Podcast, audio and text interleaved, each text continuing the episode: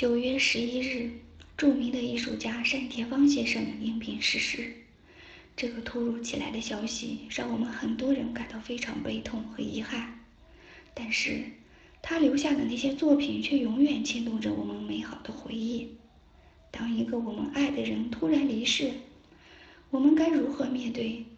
是陷入深深的悲痛无法自拔，还是告诉自己人死不能复生，然后强打起精神？也许我们可以像当年这位艺术家那样，来一场温情告别。我的一位朋友的妈妈两年前因车祸去世，虽然非常悲痛，但是他觉得应该为母亲做点什么。他去了妈妈小时候住过的村庄，回忆妈妈曾经为他讲述的故事。听爸爸说，妈妈初为人母时激动的泪水。他想起来那一年，为了给妈妈一个生日惊喜，他做了平生第一道菜。他找到母亲所有的照片，把它们做成电子相册。这些美好的回忆仿佛母亲还在。后来他告诉我，正是用这种充满爱的方式，他才和母亲做了正式告别。